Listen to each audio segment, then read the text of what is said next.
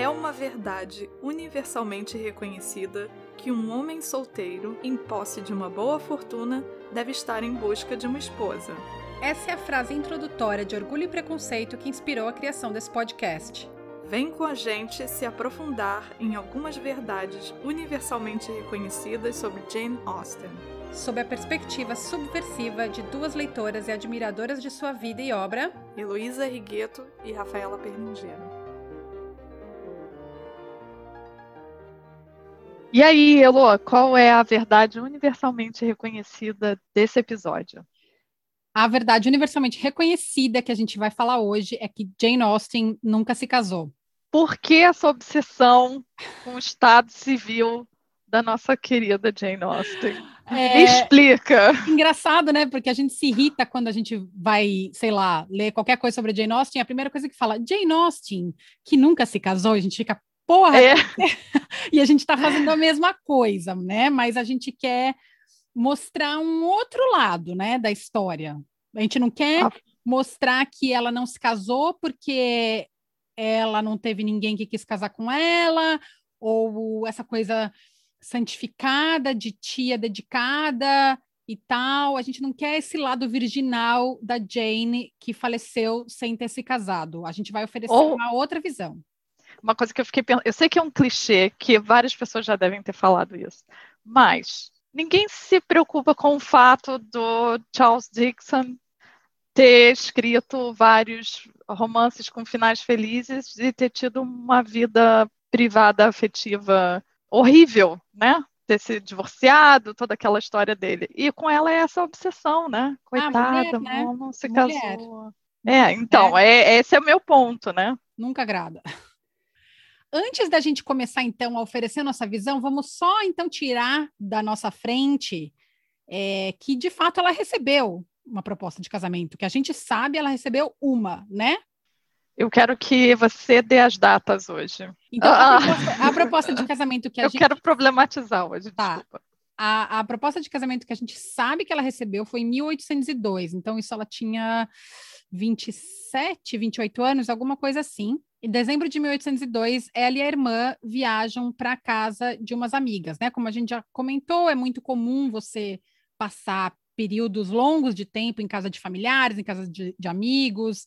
Então, elas estavam lá e o irmão mais novo dessa, dessas amigas, o Harry's Big Wither, ele propõe casamento para Jane. E ela aceita Pois é, e 12 horas depois, o que ah, acontece? E aí, ah, isso é de noite, as pessoas se recolhem para os seus quartos, e no dia seguinte, de manhã, ela fala que não, ela mudou de ideia. E eu se, ai, Rafa, como eu queria estar nesse quarto dela com a irmã.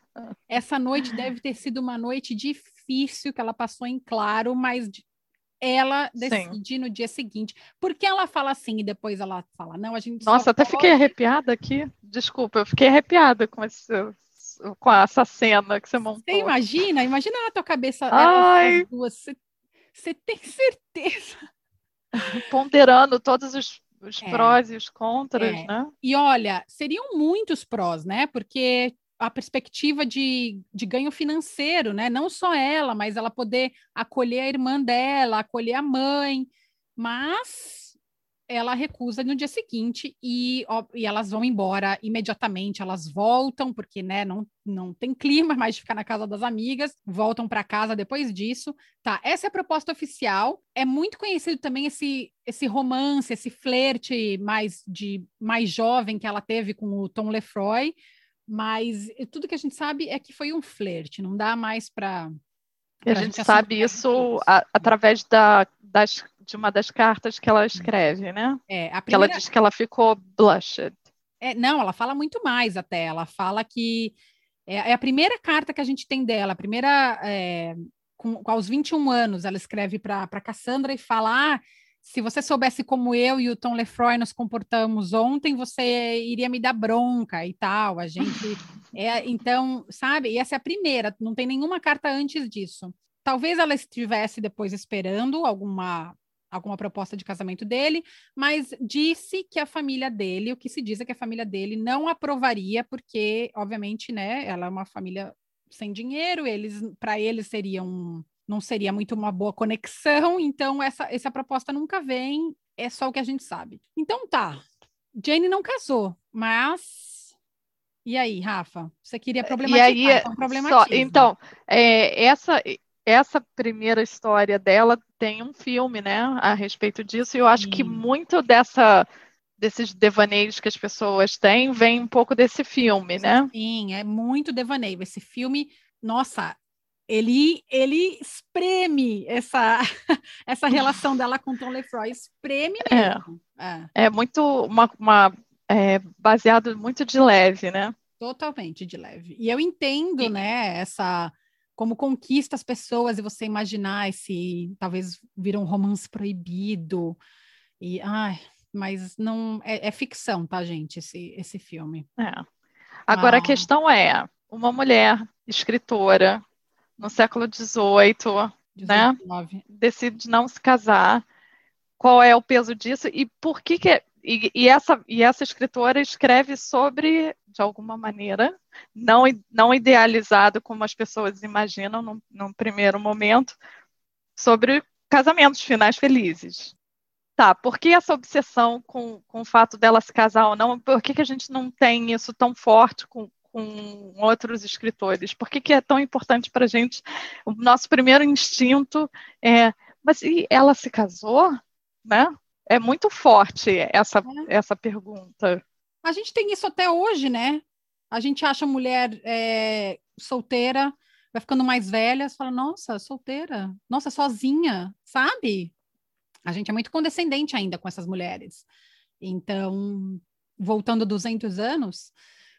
Então, Rafa, só que você falou uma palavra crucial aí para mim, que é ela decide, ela decide não se casar. E é isso que a gente defende, né? Que não é que ela sobrou, que ninguém quis ela, que foi passando tempo e ela se deu conta que ela devia ter casado com aquele cara. Não, o que eu e você e várias outras pessoas, né? Porque se você pesquisa um pouco, você vê que tem outras pessoas, outros admiradores de Jane Austen que pensam isso. Ela realmente não quis e ela não teria aceitado outras propostas. Ela não era uma coisa que ela estava preocupada. Uma vez que ela recusou, ela entendeu o que, que aquilo significaria na vida dela e ela resolve seguir forte nesse caminho dela, que é seu caminho de ser uma escritora. Exatamente. Né? E imagina uma decisão dessa para você tomar ali no começo do, do século XIX, falar, olha, eu acho que eu não vou casar. Por, assim, e ela fala disso tanto nos livros, eu quero que você fale um pouquinho disso depois, mas antes que eu me esqueça, ela testemunhou o parto e a gravidez de várias das cunhadas dela. Ela Sim. via as cunhadas dela, algumas delas sempre grávidas, um filho atrás do outro. Ela perdeu, acho que pelo menos duas cunhadas é, no parto, Não. que elas morrem no parto. Então, ela ficou, uh, será mesmo? Não só um casamento vai me impedir de eu me dedicar à minha escrita, mas como? Eu também posso morrer é, super Essa... ela pode eu posso, ela... mas, né? Exatamente. Mas talvez eu quero, eu quero me casar, eu quero esse, essa configuração de matrimônio para mim, é isso que eu quero é. para minha vida, e eu quero abrir mão dos meus livros, né? Eu quero abrir mão da, da minha vida como escritora. Ela já tinha, ela já tinha escrito os livros, não estavam terminados, mas. Sim, alguns ela já tinha escrito. É. E, e outra, ela. Recusa... Não dá para a gente dizer. Não dá para a gente dizer 100%. Não dá, nunca, nunca. Mas é, Jane Austen, escritora, foi um peso nessa decisão, né? Com certeza. E outra coisa, hein? É importante essa data que ela recusa esse pedido de casamento, que é 1802, ou seja, ela está morando em Bath. E não foi, não era, não estava nem numa época produtiva. Então, não é que ela estava assim no meio, escrevendo um livro, e aí recusou. Ela uhum. nem escrevendo estava nessa época.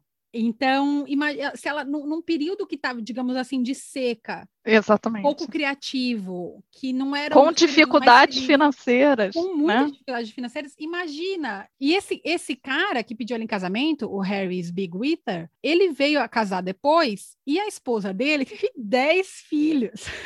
Ai, então, ou seja, ele não é um cara que ia ser tipo, ok, você quer escrever, você escreve, eu tô aqui para te apoiar. Não, não é. Eu tô aqui para te apoiar. É maravilhoso. E ela sabia disso. O que a gente perderia se ela não tivesse casado? Ah, não gosto né?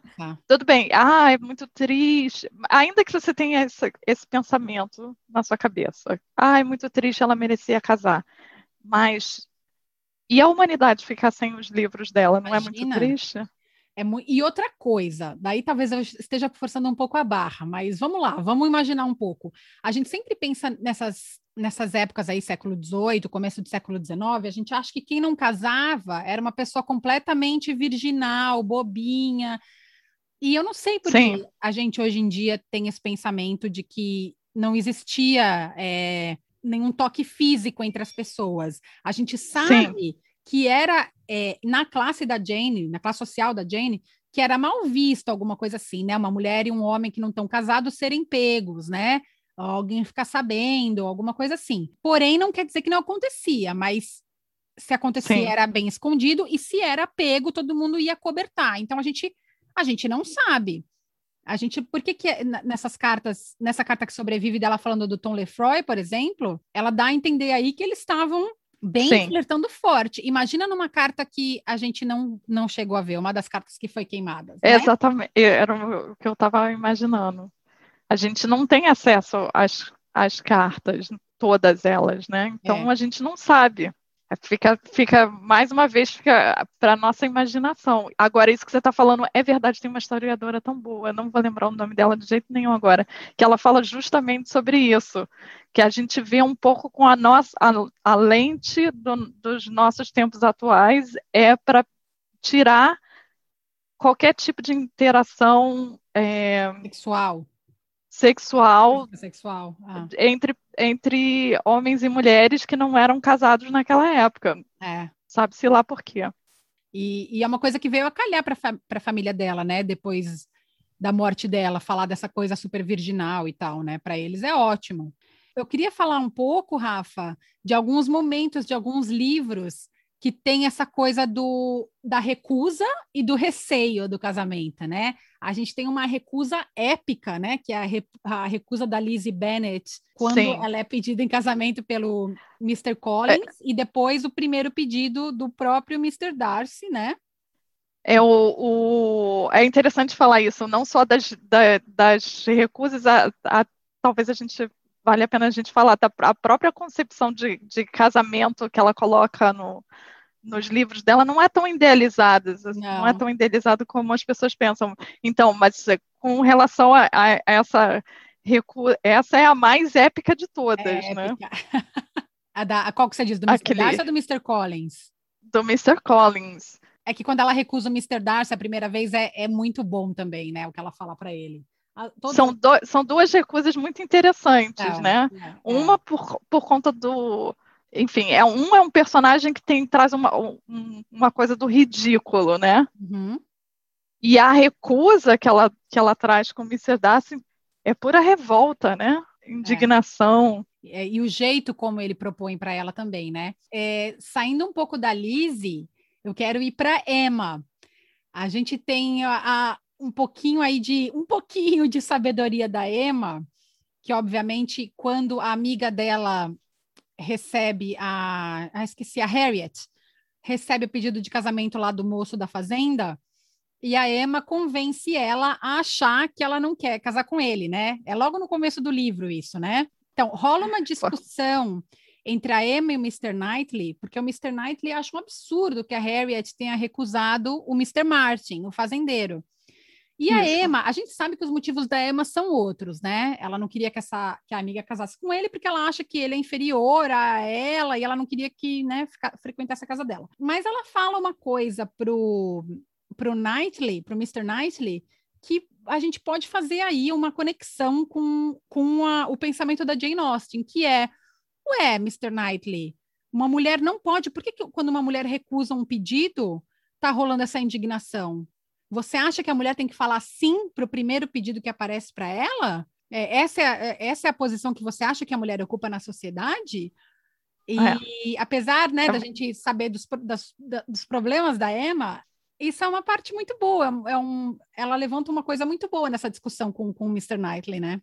Ela está o tempo inteiro levantando, dando essas alfinetadas, e essa é muito boa. Essa é muito boa. Porque, e agora ela fala de um lugar que tem, se você lembrar, tem aquele outro diálogo que ela tem com a própria Harriet, que ela vira e fala: Não, eu, eu sou rica, eu não, eu, não, eu não preciso me casar. É muito bom. E, é muito resumindo, bom. muito, muito desculpa, ouvintes.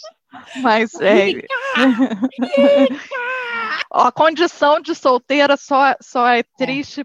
para quem não para quem não é rica. É, exatamente. E eu sou rica. E eu sou rica, não preciso disso, não. Eu não vou. Ela fala, né? É, que marido vai me dar a liberdade que eu tenho aqui nessa casa? Eu sou a dona dessa casa, né? Porque ela, ela não tem mãe, a irmã mais velha dela se casou e saiu de casa. Então, quem é a mistress da casa é ela. O pai dela é idoso, ela faz o que ela quer. Então, né? E Jane não era rica, não era rica. assim como Emma, não, mas recusou também. E, te, e, tem um outro pedido, uma outra recusa, só para fechar o ciclo de recusas na obra de Jane Austen, do Persuasão. A primeira recusa, é verdade. É a primeira. É, a, é verdade. A Anne, ela é, recusa o primeiro pedido. Mas ela, ela... amando profundamente aquele é. homem, ela recusa por conta da, do. Persuadida, ela é persuadida. É, ela é persuadida a, a, a recusar muito em, por conta do status social. É mais ou menos o. Quando você disse no início do episódio, falando da, da, da primeira carta que a Jane Austen escreve para a irmã. Ah, certo, tá, tá. Que você fala do, do Lefroy, no caso, é ela que fica esperando um pedido, talvez tenha talvez, esperado um pedido de casamento, não sabemos, né? Sim. No, no, e não, num persuasão é o, é o, é o contrário que acontece com a nossa heroína. Ela é persuadida pelas, pela uma amiga e pelo pai, né, dizendo, olha, ele não é bom o suficiente para você. Mas depois, obviamente, a gente sabe que ele pede de novo muitos anos depois e, e ela aceita né? Então é, é, é, interessante, muito interessante como tem casamento na obra dela. Todos os livros têm casamentos, mais de um, e é uma coisa que não aconteceu na vida dela, né?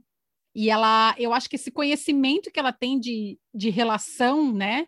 De marido e mulher e, e o que acontece, ela, ela, apesar de não ser casada, ela tinha ali um assento de camarote, né, para ver, porque ela tinha muitos irmãos, muitas cunhadas, muitos amigos, Sim. E escrever como ela escreve sobre isso, essas intrigas, essa coisa de classe social. E os casamentos durante as obras, né? durante as obras, desculpa, os casamentos nos livros, os que estão em, a, a, já aconteceram, não são casamentos. De, Mr. Croft e, e, Mrs. Croft são exceções, né? No Persuasão tem esse casal que, que você vê que ela escreve como um casal feliz, mas não, não é o que a gente vê, né? Não. É, é, a maioria dos casais casados dos livros dela, tirando do herói e a heroína, assim, eles não. Sempre, ela sempre dá uma alfinetada, como você mesmo falou. Ela, ela dá a entender que é tipo, é, casaram porque é isso que se faz, porque não tem ali nenhuma felicidade.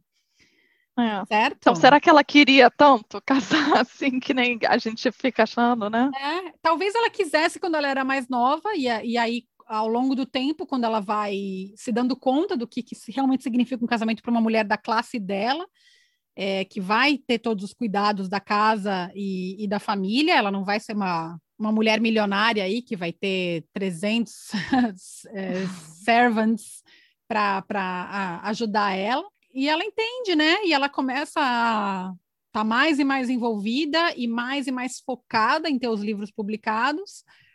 Então ela entende que para ela, ela vai ter que é, sacrificar essa estabilidade financeira que um casamento talvez traria para ela, porque nem todo casamento traz, às vezes né, não, é, não é tão simples assim, mas essa proposta que ela recebeu traria uma estabilidade financeira para ela. E ela abre mão disso E eu imagino que ela abra mão disso com a bênção da irmã dela, que está junto com ela nesse momento que ela aceita e depois recusa, porque ela quer ter outra relação, que é a relação com os livros dela, com a escrita dela.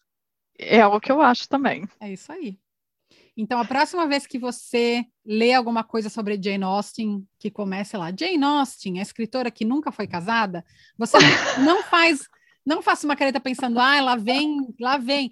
Fala pensando, é, ela não fez isso porque stood up for herself, ela defendeu o que ela acreditava. Vamos, vamos começar a ver isso como uma coisa boa. Foi uma dela. decisão. Uma decisão dela, exatamente. Certo, Rafa? Ela foi autora da vida dela. Então tá. Ótimo. Então, Então- ficamos por aqui com esse episódio. Até o próximo Até o episódio. próximo episódio. Tchau, gente. Obrigada. Tchau.